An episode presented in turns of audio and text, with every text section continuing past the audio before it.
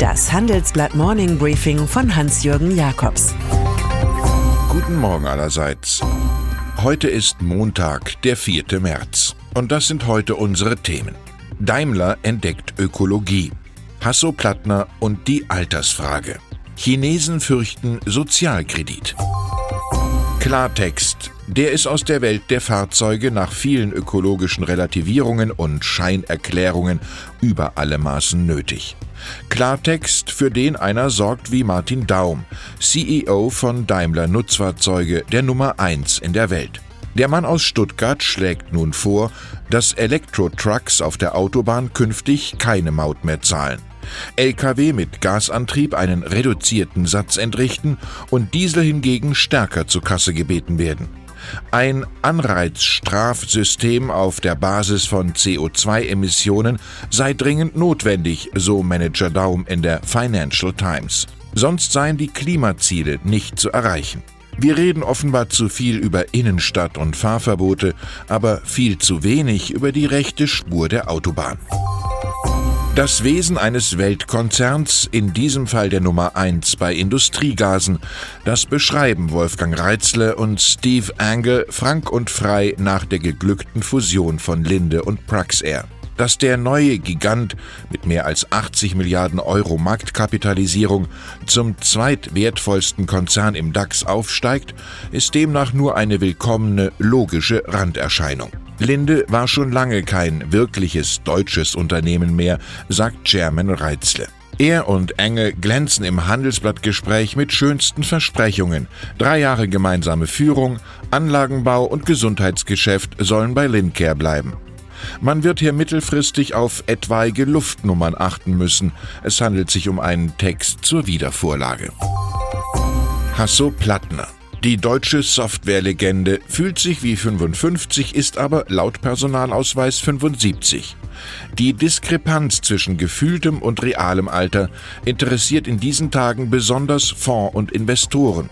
Nachdem der Mitgründer von SAP im Gefühl allgemeiner Rüstigkeit angekündigt hat, er werde auf der Hauptversammlung im Mai noch einmal antreten. Das wird wahrscheinlich meine letzte Amtszeit als Mitglied und Vorsitzender des Aufsichtsrats sein. Mit mehr Gegenstimmen als sonst ist für den Routinier, der auch einen Beratervertrag mit SAP hat, diesmal zu rechnen. Schließlich erklärt etwa Michael Schmidt, Chef von Deka Investment, dass nach den eigenen Richtlinien die Aufsichtsräte zur Wahl tatsächlich nicht älter als 75 Jahre sein sollen. Alter ist auch nur eine Zahl, aber besser keine Ruhe. Porsche kommt als eines dieser Unternehmen daher, bei denen sich positive Zukunftsthemen wie Elektrifizierung stets in einem bizarren Wettstreit mit kontaminierten Themen aus der Vergangenheit befinden. Jetzt fällt der Blick mal wieder auf eine Altlast auf Rechenfehler bei der Lohnsteuer, die zu Millionen Nachzahlungen ans Finanzamt führen. Demnach habe Ex-Vorstandschef Matthias Müller Kosten für seine Party zum 60. Geburtstag sowie privat veranlasste Reisen per Firmenjet und Chauffeur nachversteuern müssen. Das bestätigte der Sportwagenbauer. Im Juni 2017 hatte das Finanzamt Stuttgart ein Verfahren wegen Ordnungswidrigkeiten eröffnet. Ein Jahr später gab es eine Razzia.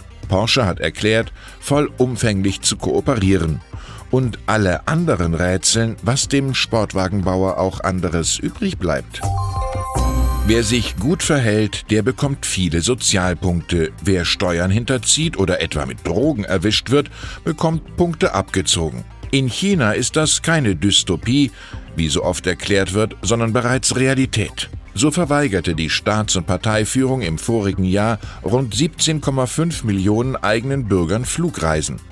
Fast 5,5 Millionen Mal wurde Sozialpunkte-Schwächlingen das Fahren per Zug nicht erlaubt. Diese Kultur der Reiseverbote weist ein Report des Sozialkreditinformationszentrums aus. Dank der Datenfülle der bei Chinesen beliebten Online-Größen Alibaba und Tencent wird sich das System bald weiter perfektionieren. Die beste Warnung kommt von Schöne neue Weltautor Aldous Huxley. Es ist durchaus nicht dasselbe, die Wahrheit über sich zu wissen oder sie von anderen hören zu müssen.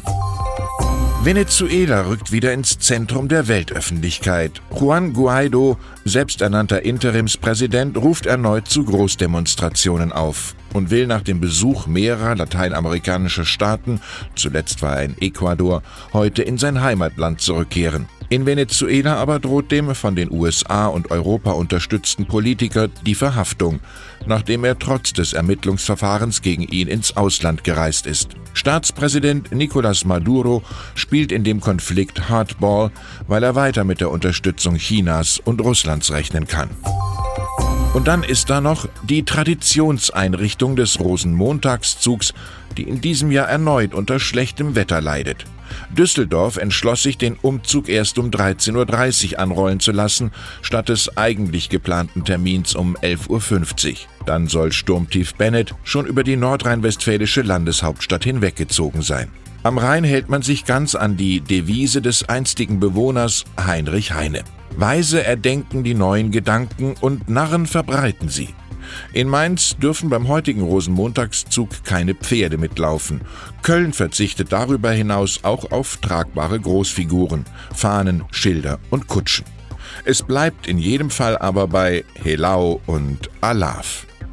Ich wünsche Ihnen einen gelungenen Start in die Woche mit oder ohne Narrenkappe. Es grüßt Sie herzlich Hans-Jürgen Jakobs.